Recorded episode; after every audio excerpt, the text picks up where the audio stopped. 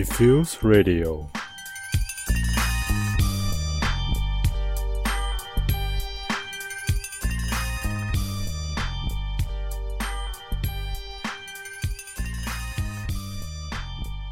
Yo everybody，这里是慢反射电台，我是你主播空瓶子。我是 Hopo，你说你啊要讲你的专业配眼镜的事情，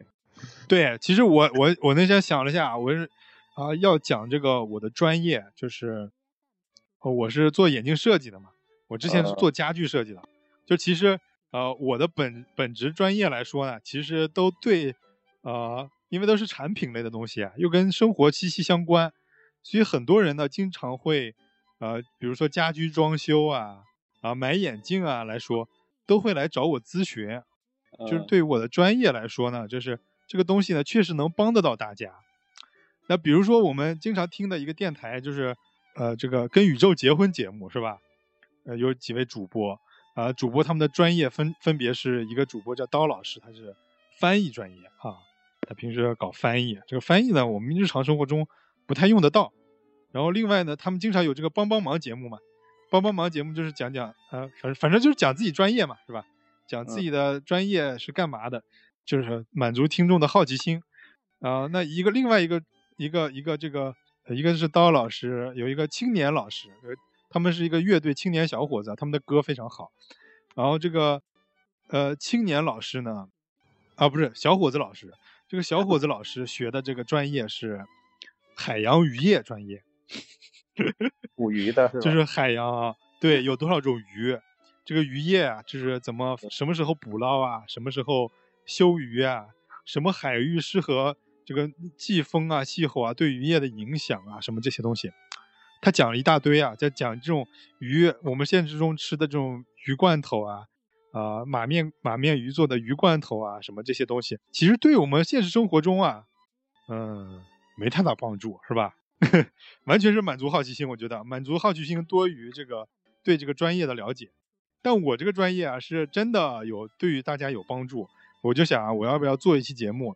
呃，讲一讲我这个眼镜来说啊，眼镜专业，比如说，呃，家具专业可以改一天再说啊。我们说装修的之前呢也讲过一些内容，啊、我们这一期呢，我们是想讲一些这个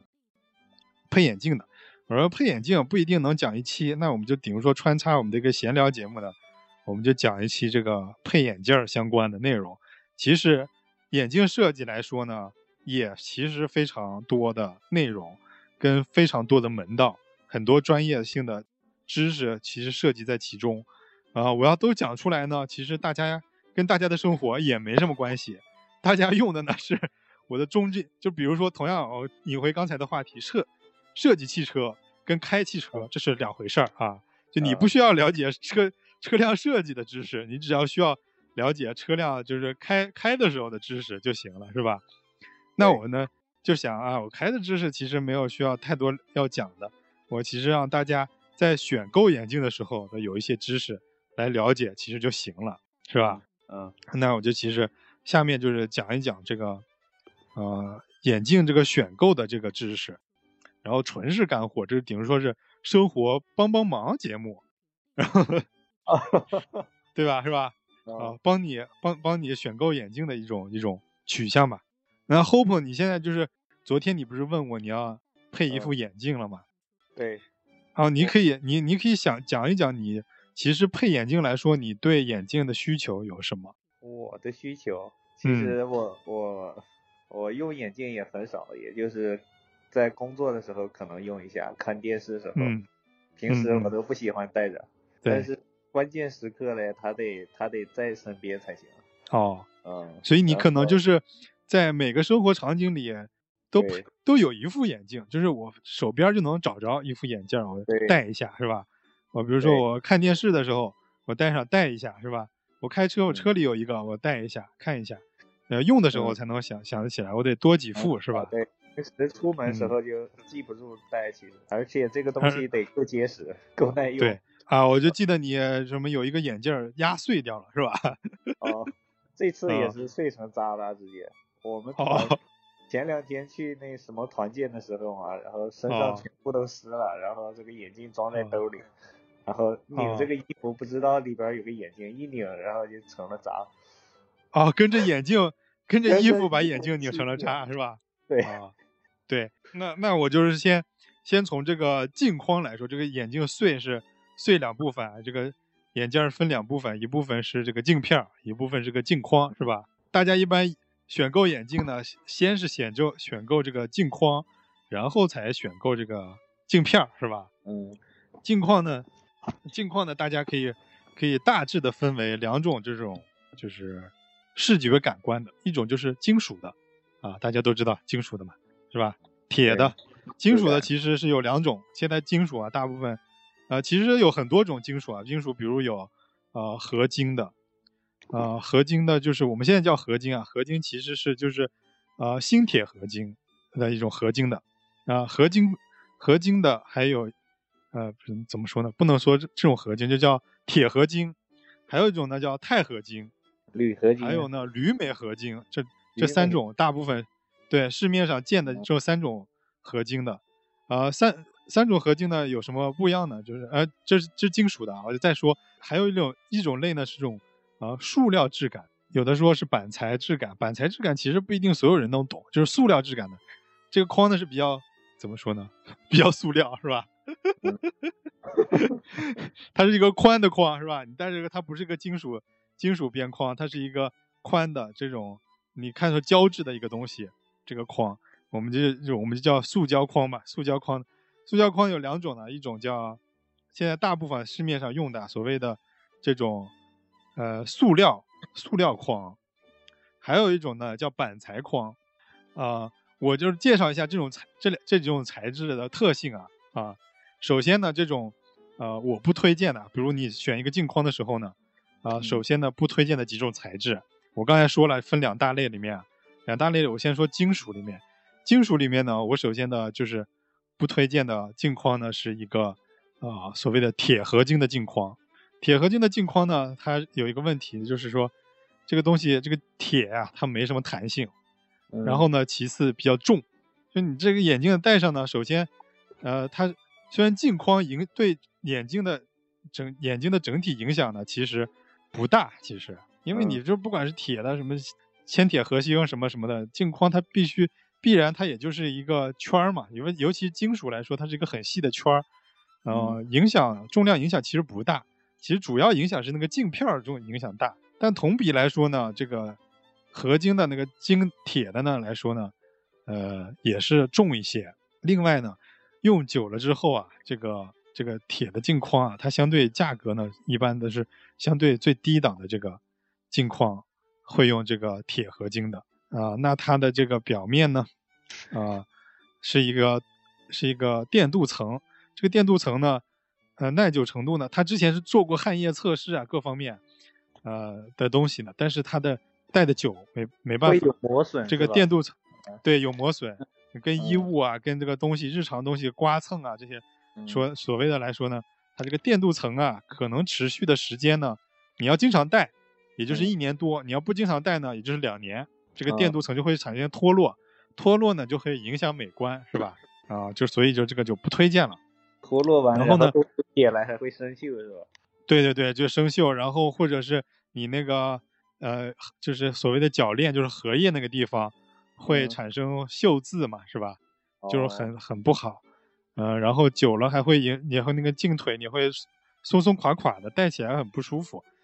啊、这个这个眼镜儿呢，其实这个东西是一个消耗品，而而且它这个东西呢是需要经常调教的，就是你戴久了以后啊，日常的生活中你对它的挤压呀，或者是呃佩戴的不不规范、摘戴的不规范，这个眼镜儿是会变形的。时不时啊，就是你经常戴眼镜的人，时不时你要拿着自己的眼镜儿去眼镜店去调教一下的。这个跟开车一样，你过一段时间你需要保养的，眼镜儿其实也是需要保养的。就是哦越是高端的眼镜店，它越给你那种就是免费保养，它让你怎么说呢，就是服特特别高端服务的保养，就跟你去 4S 店一样，就是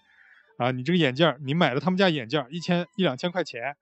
啊，你当时觉得很贵，但是他告诉你，我们这里有一个定期养护的这个什么这个东西，然后呢，你只要逛商场，比如你逛逛商场走到这家店了，你走进去，他说啊，您先生您呃稍等片刻，我帮您这个眼镜这个先养护一下，是吧？给您嗯戴一个呃，给您戴一个临时眼镜，您戴上，然后把你的眼镜摘下来，然后这里有什么甜点啊，有这个有这个 WiFi，然后有这个茶饮啊，放在边上让您服务，给您服务，然后给您定期的搞一些什么验光服务啊什么，然后把那个眼镜做一个调教，然后再给你做一个什么清洗乱七八糟，然后给你再一个眼镜再拿回来，然后啊，你感觉啊高端，这个眼镜店高端是吧？服务高级是吧？这些都我一分钱没花。买买了，然后我进去一分钱没花，我享享受了帝王般的待遇啊！这种，这种感觉，你感觉着这个东西买的特别值，是吧？日本特别多这种眼镜店，就类似的眼镜店，你可以进去跟这个店员聊攀谈呐，他帮你验光啊，帮你的孩子啊、家长啊什么的亲戚六人啊，帮你验验光啊，然后喝喝茶呀什么之类的，啊，都是这种提供这种服务的。就是其实眼镜儿啊，最最好的状态就是这种，就是你要定期的。去，哪怕你买了快消品，你定期的要去调教自己的眼镜儿。嗯，然后呢，我就要说另外两种了。另外一种不推荐的啊，那就是这个铝镁合金的。铝镁合金呢，它就是顾名思义，它就是铝的。它这个好处呢，它这个这种合金呢，它很轻盈，戴上去呢没啥感觉。而且这个它这个造型啊比较多变，它这个造型会比比那种金属的呀，它要可以做的宽一些。因为它轻嘛，所以它可以做一些夸张的设计，可以包裹感的设计。然后镜腿也会比较粗，然后戴上去对耳朵的这个压迫感也比较弱，戴上去很舒服。但是我为什么不推荐呢？因为这个东西啊，这个它的消耗品属性更强，它这个电镀层啊，因为铝镁它个呃这个铝啊，就跟咱们个铝合金门窗一样，大家发现经常啊，你拿一个重物或者你手劲大点，你直接能把那个铝合金门窗那个。那些什么细的边儿，你可以掰弯它。对，这个这个铝就是铝镁合金的这个镜框呢，一样的东一样的原因，就是它特别容易变形。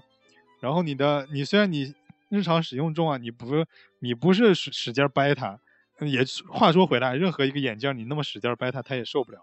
啊，你虽然不那么使劲掰它，那你难免磕碰嘛，磕碰一个角下去呢，它这个电焊层啊就脱落了。然后呢，电焊层脱落了以后呢，就是里面的白色呢，就是就露出来了。虽然铝镁呢，它也这种合金，它它不会生锈的，但是这个特别影响美观。然后久了之后呢，这个玩意儿这个变形会很严重。这个铝镁镜框的变形呢会很严重，就是影响你佩戴。所以这种呢我也不推荐。金属里面呢，呃，我比较推荐的是一个钛合金的镜框。钛合金呢，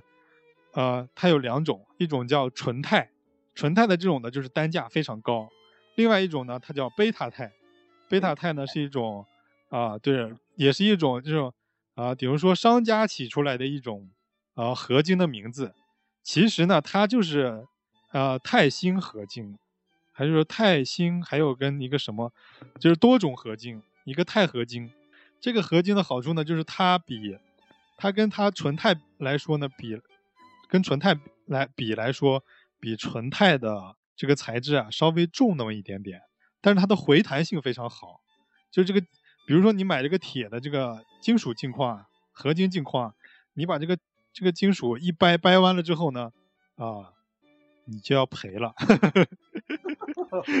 因为你把人家镜框掰弯了。但是你买的钛合金来说的呢？你就没关系，它就会顺。你只要没把它掰到这个金属的极限的情况下呢，它是会回弹回来的，就立马就弹回来了，就像个弹簧一样就弹回来了。这个回弹的属性很必很重要的是什么原因呢？因为我们的人的头啊是一个圆形的，嗯，圆形的呢，你任何镜框戴上去了之后呢，镜框它都是需要呃包裹物，也就是说，比如说它的得勒着卡着你的头上。你的镜框，你的镜才眼睛才不会松动，会脱落嘛，是吧？那所谓的最好的，呃，卡在你头上的方法呢，就是要包裹，就比如说像一个环儿一样，就是箍在你的眼睛上，眼睛这个这个头的这个位置上嘛。但是你箍的情况下呢，呃，比如说有一个很不好的体验，这个东西，比如说紧箍咒，是吧？啊，孙悟空戴了之后的用户体验就非常差。因为它勒得很紧，很不舒服。你如果买了个眼镜啊，你很卡眼睛，就是很勒两边，勒着你的太阳穴，就很很不舒服嘛，是吧？就就就是这个同样的，然后呢，就是你买眼镜呢，你肯定得买一个能舒，就是舒服的、轻轻松松，就是它不压迫你的情况下，又牢固的卡在了你的头上，是吧？这么一个东西。啊，钛呢就是这样，就我们的镜框呢，一般呢，啊，都是一个这种，就你在店眼镜店里买的眼镜眼镜啊，除非你买那种高端的定制款的眼镜，它会根据量你的头围、量你的眼镜眼距啊什么之类的，它会给你定做一个眼镜。啊，其余以外呢，你剩另外的所有的眼镜呢，都是一个工业化的标准品。那这种标准品来说呢，很难就是说完完全全跟你的头型完全符合。那也就是说，从它的眼镜所谓的脸的面宽到你的头的头宽，它这个设计是没有特别贴，完完全全跟你一样的。那钛合金来说呢，就是它可以啊开合一点点，它有这个开合的回弹性，它又能它能开了以后被你撑被你的头撑开以后呢，它有回弹，就是它有往回箍的这个作用，就是你的眼镜戴上去之后呢，它有这种很轻松。呃，就是不会压迫你，然后又能很好的包裹箍住你头的这个作用，所以呢，我这金属的镜框呢，我是其实是推荐啊这个钛合金的，嗯，然后呢，啊，另外我刚才说了这种胶质感觉的，胶质感觉呢有两种，就是一种我刚才说的这种塑料的，塑料里面又有分这种 PC 的啊，还有一种 TR 九零，还有一种叫塑钢，PC 呢。这种塑料呢，就是很硬的，叫硬塑料。PC 塑料就是我这种高达模型上用的那种塑料，叫 TPC 塑料。硬塑料。这种呢，就是对，就是你在街上啊那种摊儿里啊，或者是你在那种 HM 啊店里面买买一个什么九十九块钱呃送的那种，就是九十九块钱和六十九块钱、三十九块钱买那种眼镜框，你拿下去啊，这个眼镜掰开来之后，嘎啦啦啦啦响，咯吱吱吱的响。对，然后那个眼镜镜框啊，又粗又硬，就特别硬。你戴上眼镜上呢，特别卡你的头。那种就是 PC 材质的，就是硬塑料，它是那种呢。其实本身这种材质并不适合做眼镜框啊，只是因为它成本低，所以大家这么做。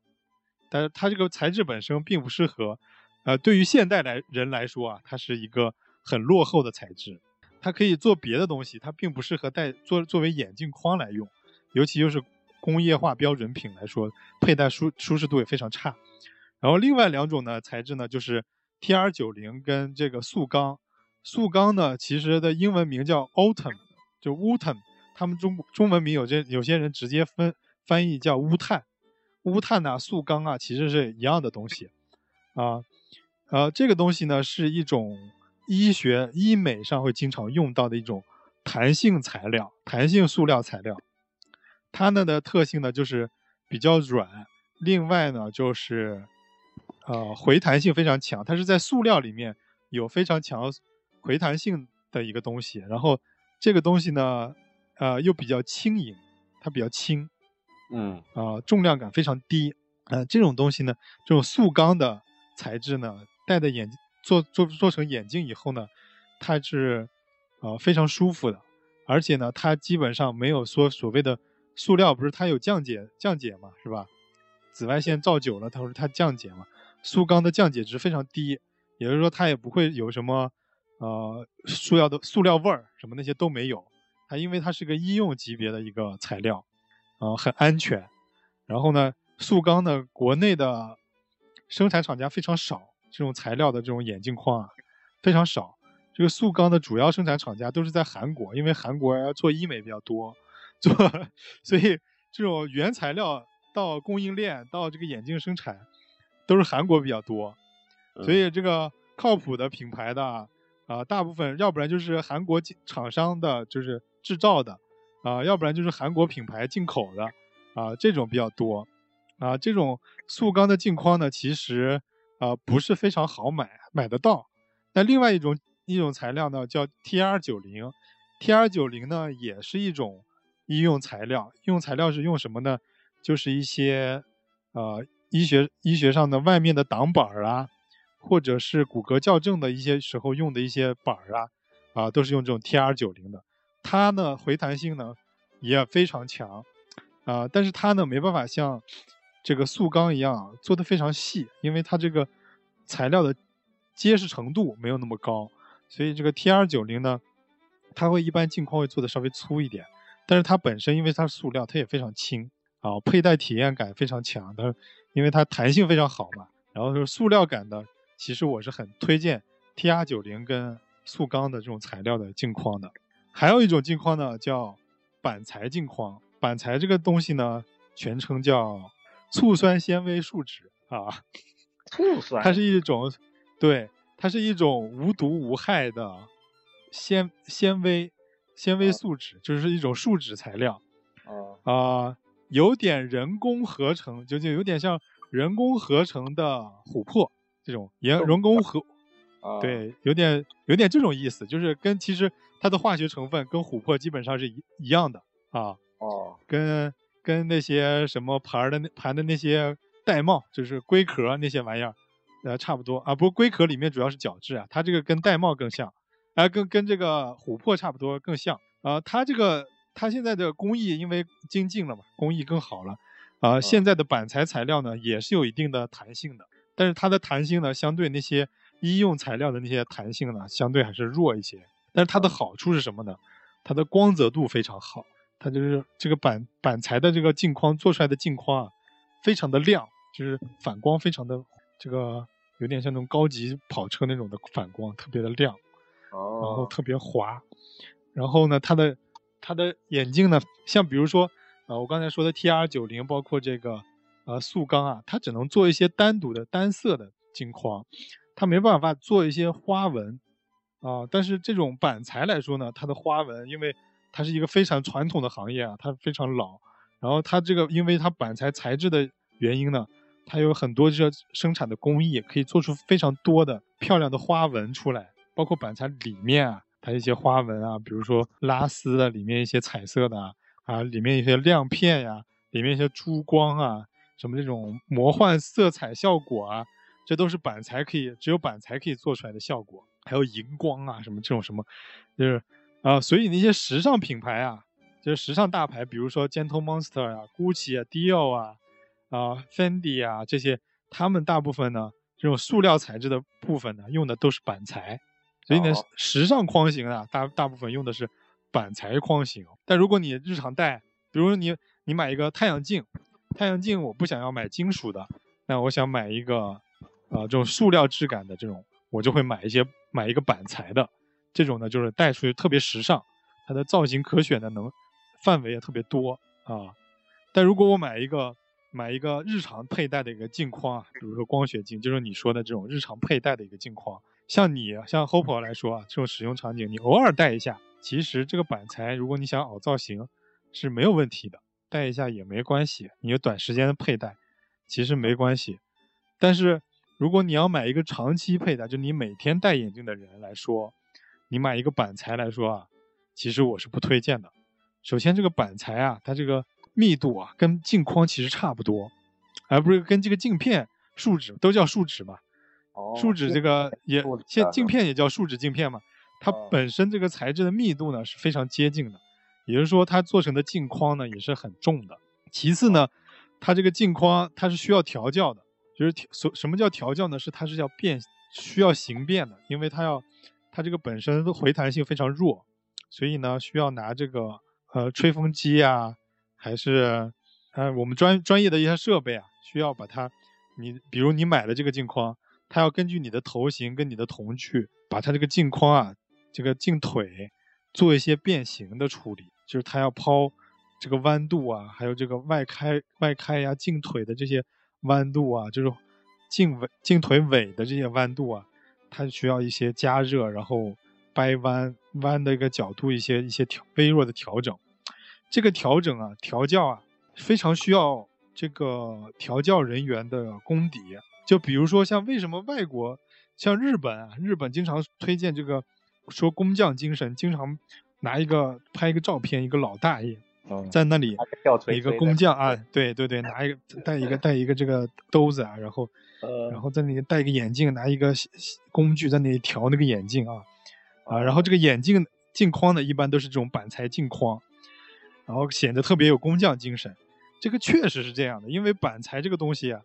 特别依赖于这个调教他的这个人的功功底。如果万一你这个你买一个板材镜框，你戴在眼镜，戴在戴在这个眼睛上，你感觉有点不舒服，你就特别需要调教。如果它调教不好呢，你这个不舒服的感觉你就不会消失，就还是会觉得，比如说出现几个这种问题，那个特别夹自己的头，夹太阳穴夹的疼，啊，这个腿戴了久了以后有点有点就是对耳朵。就是耳朵炎呐，压迫感特别强，特特别不舒服，割所谓的割耳朵，感觉耳朵有那种割伤的感觉，特别不舒服，特别疼。然后另外呢，就是对你的眼睛啊，老老老有些下滑，就是一滑，就是像动漫里面那个眼睛一浮，是吧？其实这是不对的。如果好的眼镜，你根本不需要扶，你全天一直戴，你都不会需要，它都不会有下滑的可能性，它就是一直戴在你那个位置上。对它，你不需要扶眼镜。然后呢，其次呢，这个板材镜框对眼睛的压迫久了以后，戴完之后你鼻梁上会有两个被压的印儿，是吧？这都是板材镜框可能会产生的问题。但其实我们现在的设计呢，会对这个鼻托鼻托位置增加这个呃受力面积啊的一些设计啊，这些参数化设计，就是其实我们现在眼镜设计已经很高级的参数化设计了，已经涉及到的 3D 啊这些呃很微弱的丝。就是毫米丝，就是毫米下面我们分为十个丝嘛，就是就是微微微毫米的级别的一些调试了，所以所以现在眼镜是非常精密的。但是即使这样的啊，你如果佩戴的调教师傅如果调教不好呢，佩戴体验也是非常差的。所以我建议啊，如果你买这种标准声业，就是工业化产品的时候，买这种呃。佩戴的日常的光学镜镜眼镜的话，还是不要买这种板材的比较好。除非你有，你是一个对造型外观很重要的人啊，你要需要买一个黑框复古眼镜，就是那种，呃，像罗大佑啊，哦，还像什么，我想不出来了啊，想不出来这种戴黑框眼镜的，像毛不易啊这种这种人这种感觉的啊，你需要哦这种造型的人来说。你们如果没有特别执着要搞这种造型的，建议你不要买百川镜框，就是这样。啊，嗯那那镜框这部分我讲讲的完了，差不多就是这些啊。从时尚角度来说啊，基本上，呃，大家就要看自己的脸型。你挑眼脸型的时候呢，一般几种啊框型啊，比如说你的脸是方形啊，那你就要就要选的时候呢，你可以选一些，比如说圆形的圈圈型，然后。就是所谓我们说的国字脸啊，国字脸的人就要选圆形的圈型，或者你选那种长方形，就是扁的长方形的圈型，会相对好一点，镜面比较宽一点的，会把你的会不会把你这个脸脸的方形呢凸显特别明显。然后你或者可以买一种这种鹅蛋型，我们叫飞行圆圈型的这种圈型啊，也是很适合这种国字脸的人的。那如果你是鸭蛋型的脸啊，那么恭喜你。啊，所有的镜框圈型啊都适合你。那如果你是一个就是小圆脸啊，小圆脸，小圆脸的人呢，其实啊不推荐呃圆形的圈型，为啥呢？是会显显得你的脸非常圆。但如果有有些女生啊，我就是想要凸显我的小圆脸啊，那你买一个圆形的脸，圆形圈型也其实未尝不可。但其实呢，我们现在呃对那个圆形圈。小圆脸的人呢是比较推荐一种现在啊多新出来的圈型，比如说多边形的、多边方形啊啊多边圆形啊，或者是一种啊还有还有方大方形，就是大圈的一种方形。那种大圈呢，女生戴起来以后呢特别显脸小，所以我们现在卖的，我我作为眼镜设计师，从销量上明显能感觉到一些那种特别大的圈型。啊，女在这个女性消费客客群里面啊很受欢迎。这个圈什么叫大呢？这个，呃，你戴上脸你就知道了，就是你自己戴上，感觉这个圈，呃，这个镜圈啊，就是超出了你的脸的边沿，啊，它就显。你照镜子的时候呢，它有个对比作用。大家习惯性的就觉得眼镜肯定是要比脸小的，但是这个镜圈特别大的情况下呢，啊，比例对比来说就会显得你比较，你的脸相对会小一些。啊，这就是所谓的衬托作用，啊啊啊，就是这种。但是选大选大圈，马上就会有一个问题来说，比如你有啊六百度，或者你有八百度，我就不建议你选一个大的镜圈，因为是什么呢？这个人有分两种啊，就是大家有这个远视眼跟近视眼，是吧？远视眼呢，就是一个放大镜，就我们所说的放大镜的这种镜片，镜眼眼镜那个镜片呢是，呃，镜的边沿是薄的，中间是宽的，就是我们所熟悉的放大镜。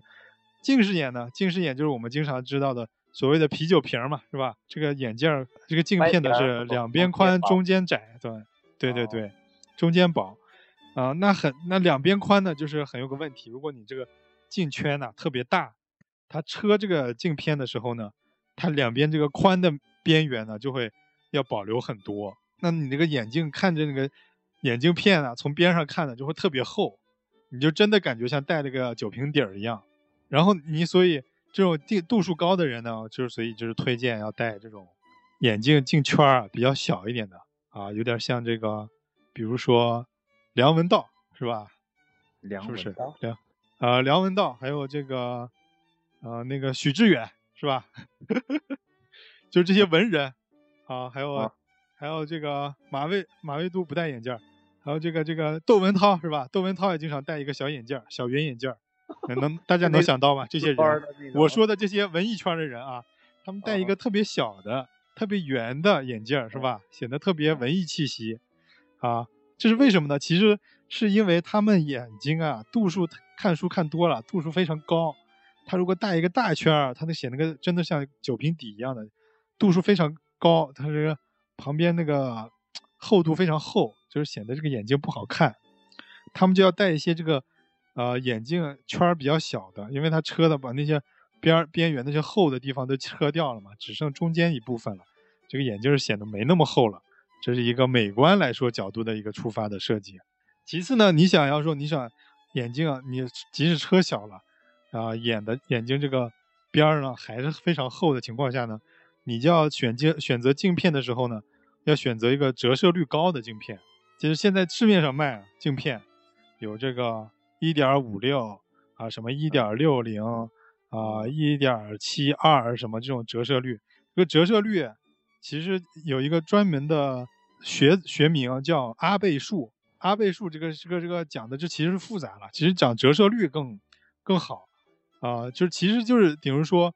我达到同样的度数啊，我这个镜片可以做得更薄，其实就这么简单直接啊，我这个折折射率越高啊，我同样的这个镜片，同样度数的镜片比就比别的这个折射率低的这个镜片要薄一些，那所以很多这度数，呃，它薄了也就代表你的轻嘛，轻也就代表你的美更更加美观嘛。啊，所以很多这个高度数的人呢，是会选择折射率高的这个镜片的。但其实啊，如果你度数不高的话，你选择这个折射率高的，其实没什么太大区别，因为它这个东西啊，边界效应非常强。就你折射率，如果你度数不高，它折射率高，这个镜片的这个镜片基底它就本身就有个厚度。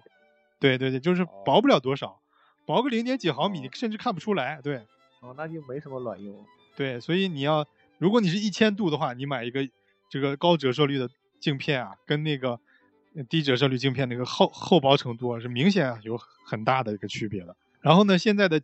现在的镜片呢都叫非球面镜片。非球面镜片呢也是一个呃新技术，就是本来呢就是啊，比如那个球面镜片啊，就是说你这个镜片啊，你的边沿折折光嘛，折光的时候东西就会变形。以前的镜片啊。以前的镜片是靠人工手磨出来的，这种镜片呢，肯定会因为这个手磨出来的过程中呢，呃，它这个靠自然光折射，它没有这个折射率的这个东西引入，所以它没办法，呃，修改这个折射率，它只能就是镜片边缘这个东西就开始变形了。但是现在呢，就因为高科技嘛，它可以在镜片的边缘调整折射率，然后也就是说这个镜片看上去啊，它附在一个地方上。啊，比如你放在一个网格上，如果传统的镜片它就会出现这个屈光的这个效果，那个网格出现变形。但现在的这个非球面镜片放在上面，透过的光网格还是网格，它就不会变形。所以现在你不过你现在买已经买不到球，就是非球呃球面镜片了，就是买的都是非球面镜片，就是对大家就知道这个非球面镜片的好，就是所以大家现在商家都在卖非球面镜片。然后后面大家就会经常说啊，说这个。经常这个店家会给你推荐说这个啊，你买了这个啊呃高折射率的，然后给你配好镜了，说你要不要加一个嗯防蓝光啊、防眩光啊哦，对对，啊，这个防这个什么什么防雾的呀，是吧？啊，防雾，嗯，对对对，呃，这这个现在有个要要不要？就是首先呢，在北，在这个呃眼镜来说啊，呃，在北方来说，呃，防雾这个功能其实是很重要的，就是尤其冬天来说，你这个眼镜儿内外温差一大，你进了室内，眼镜马上你就泛起雾了，对，嗯，啊、但是但是这个泛，前戴着口罩，然后也戴，对，也会一直涂上去，会有这个雾。嗯，但是这个防雾啊，这个中国的市场防雾市场非常的混乱，也就是所谓的这个防雾镜片啊，嗯这个？这个膜啊，这个非常的不行，就是嗯。说就是参差不齐，就是质量参差不齐。像我、嗯。像我的公司啊，我就不提名字了，做的这种防雾镜嗯。片呢，它是一个不持续防雾的，就是它需要呃长期保养的，需要专门专门的一个防雾镜布，经常擦拭你那个你那个那个镜片，你才能保持长期防雾的效果。否则否则你不保护的话，你用普通镜布擦擦擦，它就会慢慢失去这个防雾效果。这种呢还是是比较我们的公司是比较良心，因为它现在的膜层没有办法做到百分之百防雾的效果，就需要你防长期维护嘛。这种这种防雾，它嗯也是你、你到时候能防雾的。其他那些商家呢，就是是比如你淘宝上买一个，他说啊，我这个防雾镜片，我拿一个呃滚烫开水给那个蒸出来的水蒸嗯气、是吧？嗯你一放上去，没有没有雾，跟你完全没有，两边都没有雾，然后告诉你非常好，非常有效果，然后完全也不需要保养养护，然后你戴吧，你就你戴半年，你发现这个效果没了，就是这个防雾效果就没了，你就是眼镜上嗯还是依然起雾，这是为什么呢？就是它只是上了一层防雾剂而已，就是你用几次啊，哦擦这个镜片儿擦擦擦，它这个 防雾的效果就没有了啊。然后实际上真正的效果镜片儿买个防雾剂也可以是吧？啊，对，是你你普通镜片儿，你想冬天防雾，其实你买一个，它嗯网上有一种叫防雾镜布的东西，你拿那个玩意儿擦拭了之后，你当天也能防雾，一样的效果啊。啊，其实就小科普，就是你其实你买那个防雾镜片，你加这个功能可能得贵两百块钱，但你买一个防雾，就是买一个高级的那个防雾镜布，可能也就三十块钱，二三十块钱，你同样能达到这个效果哦，啊。所以我就是所所以你如果你说你没有长期需要防雾的这个功能，你买一个防雾镜布，就这个问题就解决了。然后呢，呃，你买的防雾镜布不要买那种湿纸啊，湿擦纸擦擦完那种没效果，你要买那种干的布的，干布上面它有一种专门的干干燥剂的，就是高科技的干燥剂，啊、离子性的干燥剂，它就是直接擦完那个镜布，你就镜眼镜镜片当时就有这个防雾效果了。呃，嗯所以这种国内这种是不靠谱的。呃，但是有一种镜膜，就是它的镜膜防雾，它这个镜膜是终身的防雾效果的。但是这种呢，就是就是得打广告了，就是所谓的蔡司，就只有蔡司这个牌子做的这个防雾镜，对他镜头镜片都是做做这个的。蔡司在这个镜片哦领域，它就基本上属于垄断地位了。现在，哦，嗯，所以呢，就是对，唯一现在来说测试下来来看的，呃，嗯靠谱来说只有蔡司的是靠谱的，其他的品牌包括那些依视路啊什么这些，就是也虽然是国外品牌，但是它的这个防雾效果，啊、稳定性来说都是，呃，不尽如人意。虽然那个依视路的能保持两年，但是那三年两年以后呢，是吧？嗯 两年以后还得用防雾镜布，所以没有必要。然后后来，然后呢，说回来还有一个防蓝光有没有必要，是吧？他说那个现在嗯大家镜眼镜都防蓝光，我们买这个眼镜儿买这个眼镜儿啊、呃不花钱，免费送你防蓝光功能，你是不是觉得赚到了，是吧？或者说嗯花一个五十块钱，你加一个五十块钱就有一个防蓝光功能，这个镜片，对，嗯啊、防蓝光我首先要说一下，防的是什么？我们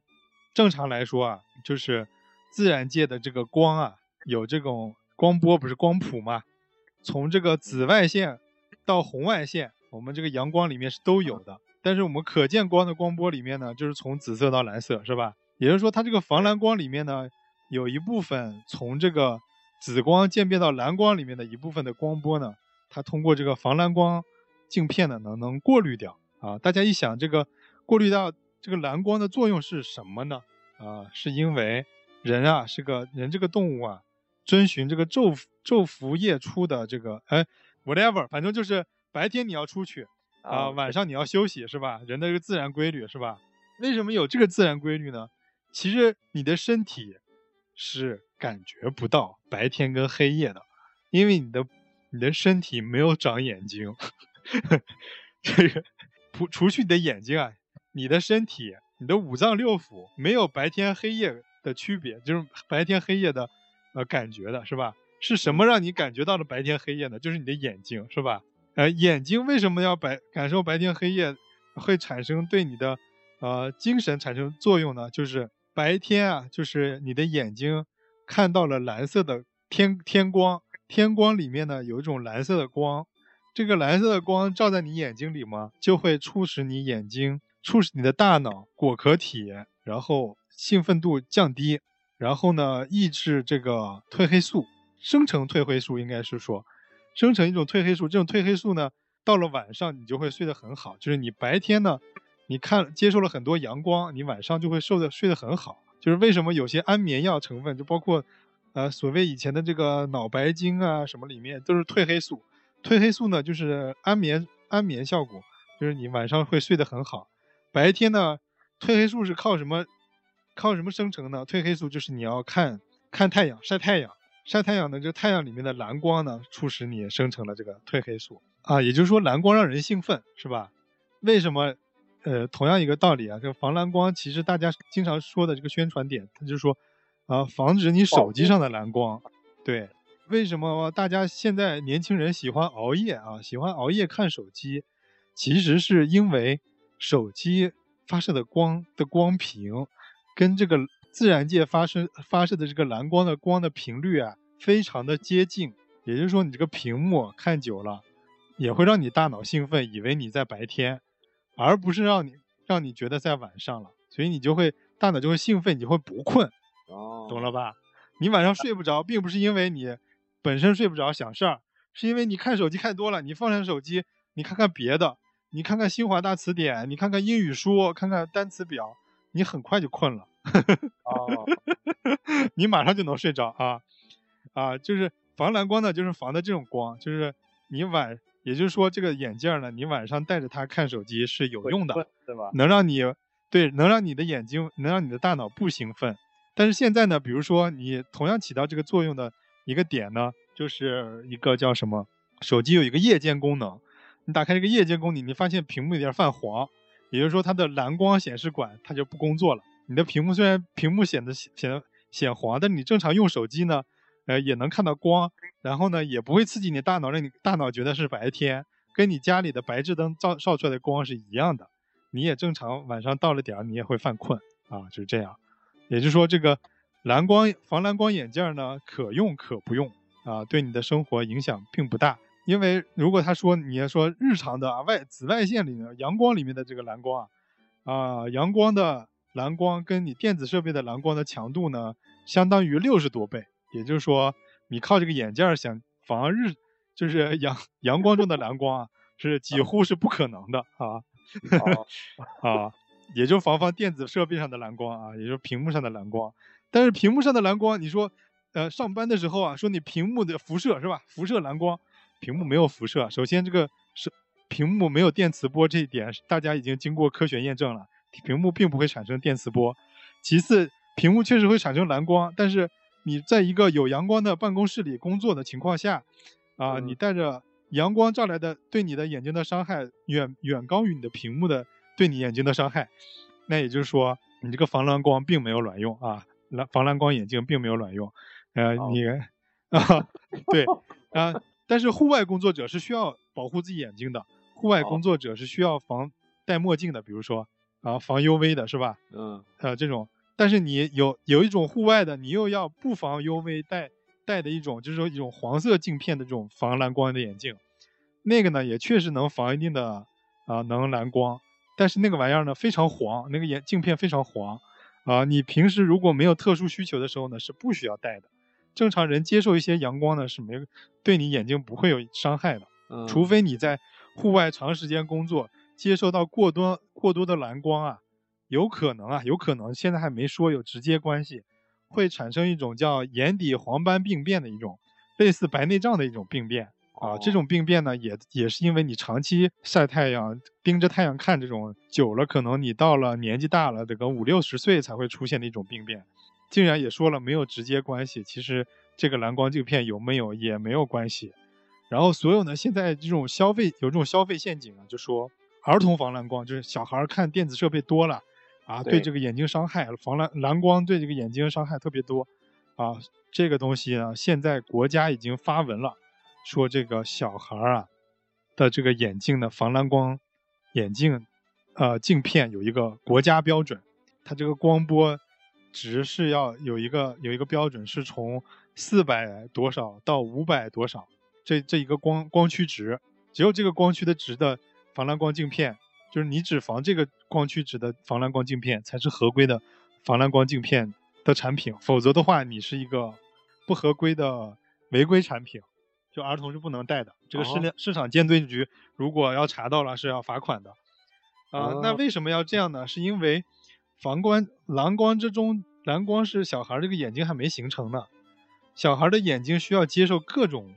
波段的光。嗯如果如果他不接受齐全呃这个波段的光呢，也许会影响小孩儿的眼睛发育。然后他啊从小如如果就戴上这个镜片，就过滤掉光了，是吧？对，有的蓝光是有益蓝光，并不是伤害哦眼睛的。那如果你过滤到了有益蓝光，反而会影响小孩儿眼睛发育。所哦以呢，在你不了解你这个眼买的眼镜的这个防蓝光功能是否齐全齐备，是一个合规产品的前提下，你没有防蓝光功能比有防蓝光功能更好。哦，对，所以小孩儿的眼镜框尽量不要买防蓝光的，我是这么建议啊。然后你说你小孩儿看电子设备伤眼睛，看电子设备伤眼睛，主要是因为长期盯着一个屏幕看，你盯着题书一样，那个长期盯着看，对眼睛也不好。你要定期的活动眼睛才是重要的，就是用合理的、卫生的用眼习惯，而不是说，就是我戴了这个眼镜儿，我就可以两三个小时一直盯着屏幕，没事儿，嗯，不不对，不会对眼睛造成伤害，不会的，一样会对眼睛造成伤害，是吧？小朋友的什么假性近视啊，什么，就是因为一直盯这个东西盯太久导致的。所以这个防蓝光我说了没啥用啊。嗯，然后，呃，另外呢，这个变色镜片有没有用呢？啊、变色镜片呢是有用的，它呢，因为它颜色变深了，就是在阳光底下，因为它这个 UV 紫外线的照射呢，使它里面有一种光转化学物质，呃，使它你这个镜片颜色变深，是吧？然后遮挡阳光的这个作用，能保护眼睛免受更多的紫外线。啊，这个功能呢其实是有用的，但是这个功能呢，呃，它现在有一它这个镜片呢，也是因为市场上好好坏参差不齐，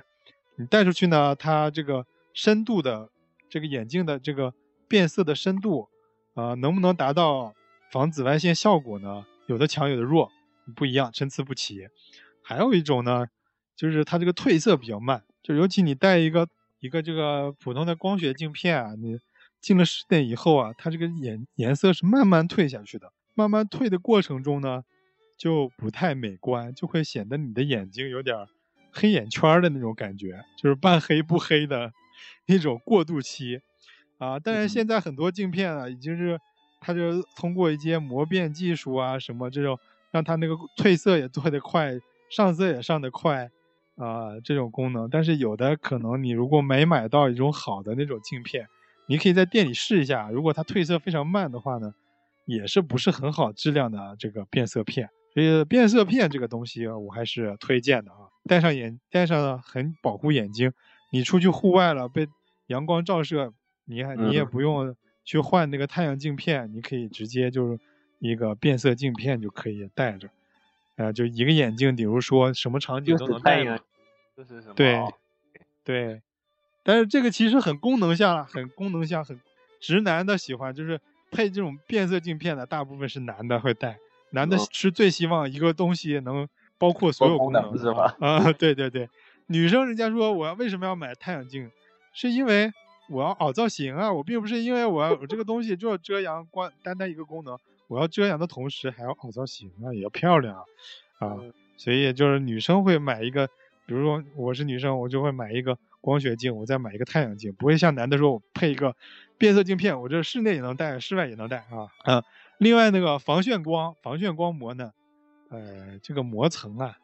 它叫防眩光膜层，其实呢是跟这个防蓝光的这个膜层呢是非常非常非常相似的，所以呢，你这个防眩光跟防蓝光的这个膜是一样的。既然是这样的话，你买防蓝光还便宜，五十块钱，加五十块钱。然后他说要防眩光贵两百块啊，那个，嗯，大家可以酌情购买啊，嗯，就是这样，就，就嗯行业内人士透露啊，就是这些东西啊。另 外，另外什么有什么什么膜层呢，我就不太了解了啊。大家大家有那个想需要问的啊，比如说有什么功能的镜片，呃，想要问的，你可以在这个评论区里认真的询问我。然后眼镜的差不多就是这些内容，就是从镜框选择到镜片选择，然后大家就是大概了解了。然后你在选购一个眼镜的时候呢，啊、首先你要喜欢是戴是戴戴在脸上，哎、戴感觉不错，能提升你整个人的这个佩戴的气质，是吧？人感觉人精神了，支棱起来了啊。然后这是一个好的镜框，然后呢，然后你选选择镜片的时候呢，就刚根据刚才我的建议呢，就是选择你适合的镜片，然后呢这样一配起来，然后你就，呃，就是可以了。然后日日常呢，就是还要经常的保护自己的维护，就是保养自己的镜框，时不时的拿去眼镜店，让他去清洗一下你的眼镜，让他去调教一下你的螺丝，调一调你的这个镜框的镜腿呀、什么的之类的，啊，这是很有必要的。平时呢不戴的时候呢，别瞎鸡巴装哈、戴眼镜出来的时候戴个眼镜盒啊，嗯 减少眼镜变碎的、变成渣的这个可能性。啊 我这个公司啊我们是很良心的，我们设计师一直不主张随机配送一个眼镜袋儿，因为眼镜袋儿对眼镜没有保护作用，它只有不磨花镜片的作用，它并对这个眼镜框架没有保护作用。那所以就是你磕碰啊什么的时候的，里面眼睛也只能也会碎，也会变形。所以我们一直送的都是就是眼镜配好之后呢，随随包装赠送的是硬壳的眼镜盒，它就是为了让你平时戴的时候你要戴这个硬盒的，然后，你即使磕碰啊什么的，里面的眼镜不会坏。所以呢，我建议你呢，买的时候买光学镜呢，我们现我这个品牌的眼镜盒呢是一个很小的盒，很方便带的，啊，哦出门的时候呢也尽量带这个硬盒的这个眼镜盒，不会增加你多少重量的。嗯啊，是 别瞎鸡巴揣揣在口袋里，跟那个 任何什么防刮花镜片，就是他说有这个防刮花功能的镜镜片，它也只是能轻微的这个布面摩擦呀，日常佩戴摩擦的能防刮花。你拿什么什么这个铁片儿啊、钥匙啊、手机啊去刮啊，它还是依旧会花的啊。哦，所以这个保护眼镜来说，日常戴上个眼镜盒是一个很好的眼镜，就是使用习惯啊啊，就是这么多内容啊，科普就差不多这样了。各位听众，你学到了吗？听众估计都睡着了。啊，哎，又讲了一期了，我们这个期可以对，我们这一期可以再剪一期，我们剪成两期节目。对，一个怎么买车，一个怎么买眼镜。对对对对对，这两期节目上下期，上下闲聊期。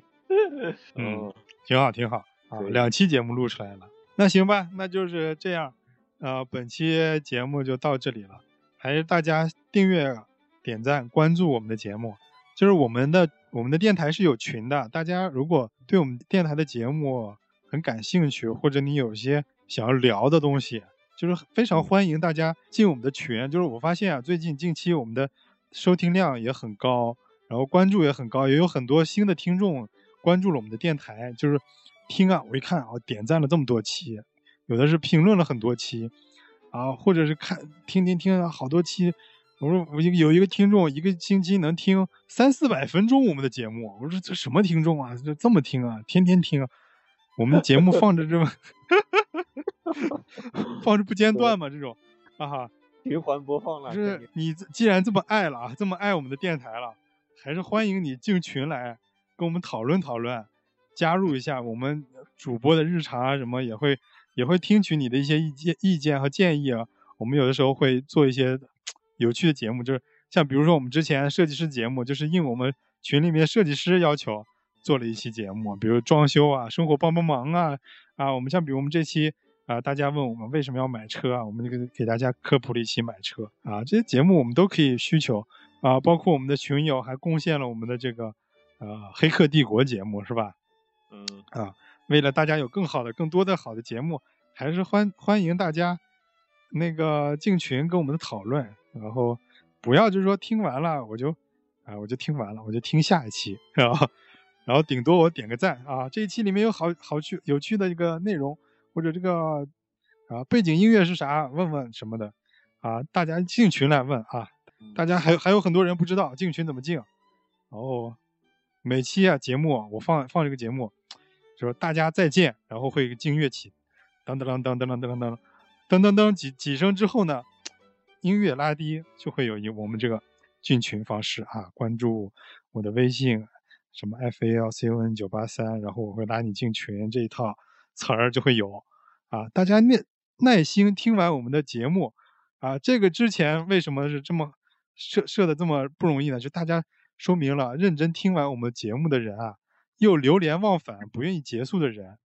他那几秒以后，哎，出现了进群的方式，大家就会想要。想要进群的人就进来了，啊，发现这个这个方法呢，非常的不奏效啊，基本上是两三个月有这么一个听众入群，这个效率非常的低。然后我在这里呢就特别呼吁一下大家，如果进群的话，就赶紧进群，听我片片尾曲，了解这个入群方式，然后就大家就进群就好了。那本期就到这里结束，大家再见，再见。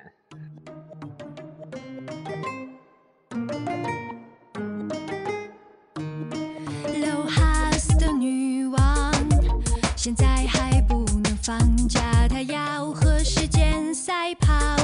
看谁能够改变多少。你可以在以下平台收听到我们的节目：苹果 Podcast、网易云音乐、荔枝 FM、喜马拉雅。另外，你也可以加入我们的群聊，您可以添加主播的微信号 f a l c o n 九八三，并且注明您是电台听众，欢迎你参加我们的互动讨论，同时也可以贡献你想要听的节目内容。